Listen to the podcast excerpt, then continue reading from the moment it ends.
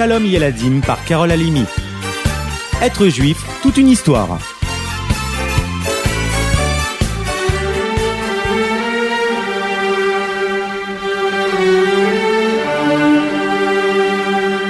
C'est le 4 du mois de Shevat, comme ce soir, les amis, que le grand sadique Baba Saleh quitta ce monde. Écoutez un peu son histoire. Au Maroc, le jour de Rosh Hashanah, 5650-1890, naquit au sein d'une famille riche de nombreux érudits, le petit Israël Abou Hatzera. Dès son jeune âge, on le surnomme le Baba Saleh, notre père qui prie en arabe. Car déjà, chacun voit en lui une sagesse et une sainteté particulière. C'est au beau milieu des livres et des étudiants que le jeune Baba Saleh évolue, puisque la yeshiva de son père se trouve dans sa propre maison. Les enseignements qu'il reçut de ses parents sont nombreux, mais le plus important peut-être à ses yeux fut celui de préserver sa langue des mauvais mots en toutes circonstances. Il a dix ans à cette époque. En marchant dans la rue, il rencontre un groupe d'enfants en train de se battre. Il s'approche alors pour mieux comprendre. Qui a commencé Que se passe-t-il Essayer de défendre l'un puis l'autre. Plein de colère contre celui qui a frappé le premier, il court le dénoncer. Plus tard dans l'après-midi, il raconte toute l'histoire à son père. Tu comprends, papa, j'étais obligé, je l'ai dénoncé, c'est lui, c'est lui qui avait commencé. J'étais tellement énervé, je l'ai presque maudit. Mon fils, tu es destiné à la grandeur. Tu ne dois que bénir et parler bien de chacun. Ne maudis jamais personne. Cette phrase resta dans le cœur de l'enfant gravée pour la vie. Ainsi, Rabbi Messaoud enseigna à ses enfants l'importance de préserver sa langue en toutes circonstances. Quelque temps plus tard, Rabbi Messaoud voulut offrir un cadeau à son fils. Baba Saleh ne demande alors à son père ni bonbons ni cadeaux. Je voudrais juste un beau sidour, dans lequel les lettres sont grosses et très bien faites. D'accord, papa? Son père lui acheta le sidour, mais il hésita à le lui donner, de peur que l'enfant ne perde sa concentration devant la beauté du livre. Papa, faisons un marché, si tu veux bien. Permets-moi de garder ce sidour et si je prie avec moins de ferveur, je te le rendrai sans discussion. Son père accepta de bon cœur la volonté du jeune sadique, mais il n'eut jamais à reprendre le livre, car le surnom même de Baba Saleh nous indique à quel point sa prière fut intense tout au long de sa vie. C'est à l'âge de 31 ans que Rabbi Israël vint pour la première fois en Israël.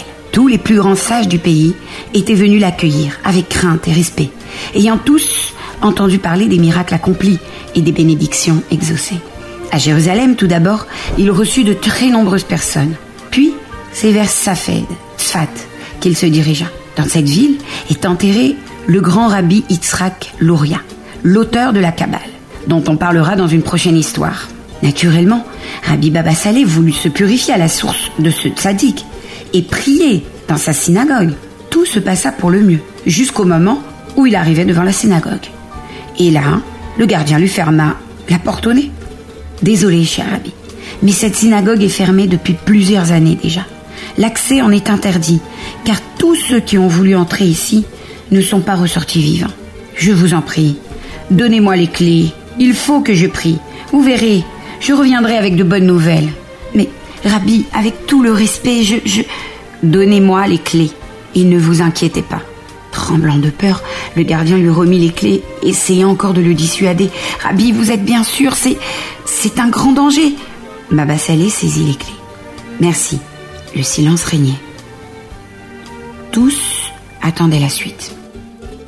Le rabbi enfonça la clé dans la serrure, poussa la porte qui grinça bruyamment et se tourna vers son serviteur. Viens avec moi. Reste toujours à mes côtés. Attrape les pans de mon manteau. Ainsi, il ne t'arrivera rien. L'émotion du rabbi était à son comble. Il s'approcha de l'arche sainte, tira le rideau, ouvrit les portes, prit le Sefer Torah dans ses mains et le posa sur la bima, la table. Là, il l'ouvrit et se mit à lire dedans. Le cœur du serviteur battait à tout rompre. Ses mains serraient très fort les pans du manteau de son maître. Quand tout à coup, une grande lumière blanche envahit la pièce. Le serviteur restait là, sans bouger. Est-ce qu'il rêvait Était-ce bien la réalité? Le rabbi termina sa lecture, regarda le serviteur. Maintenant, tu ne crains plus rien. À partir d'aujourd'hui, la synagogue peut être ouverte à tout le monde. Ce fut une immense joie. Quand tous les habitants de la ville virent le tzaddik sortir sain et sauf de la synagogue, leur cœur fut léger. Très vite, la nouvelle se répandit. On reconnut la grande sainteté de Baba Salé. L'un après l'autre, chacun vint recevoir une bénédiction, embrasser les pans de son manteau. Rabbi Baba Salé eut beaucoup de mal à quitter la Terre Sainte qu'il chérissait tellement. Il envisagea même de s'y installer.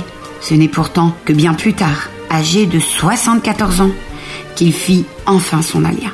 Ils s'installèrent dans la ville de Yavne tout d'abord, puis se fixa bientôt à Netivot, dans le sud d'Israël, où l'on peut encore aujourd'hui prier sur son tombeau. La lumière de ce grand sadique ne cessera jamais de briller pour tout le peuple juif. Que son souvenir soit une bénédiction. Être juif, toute une histoire. À bientôt.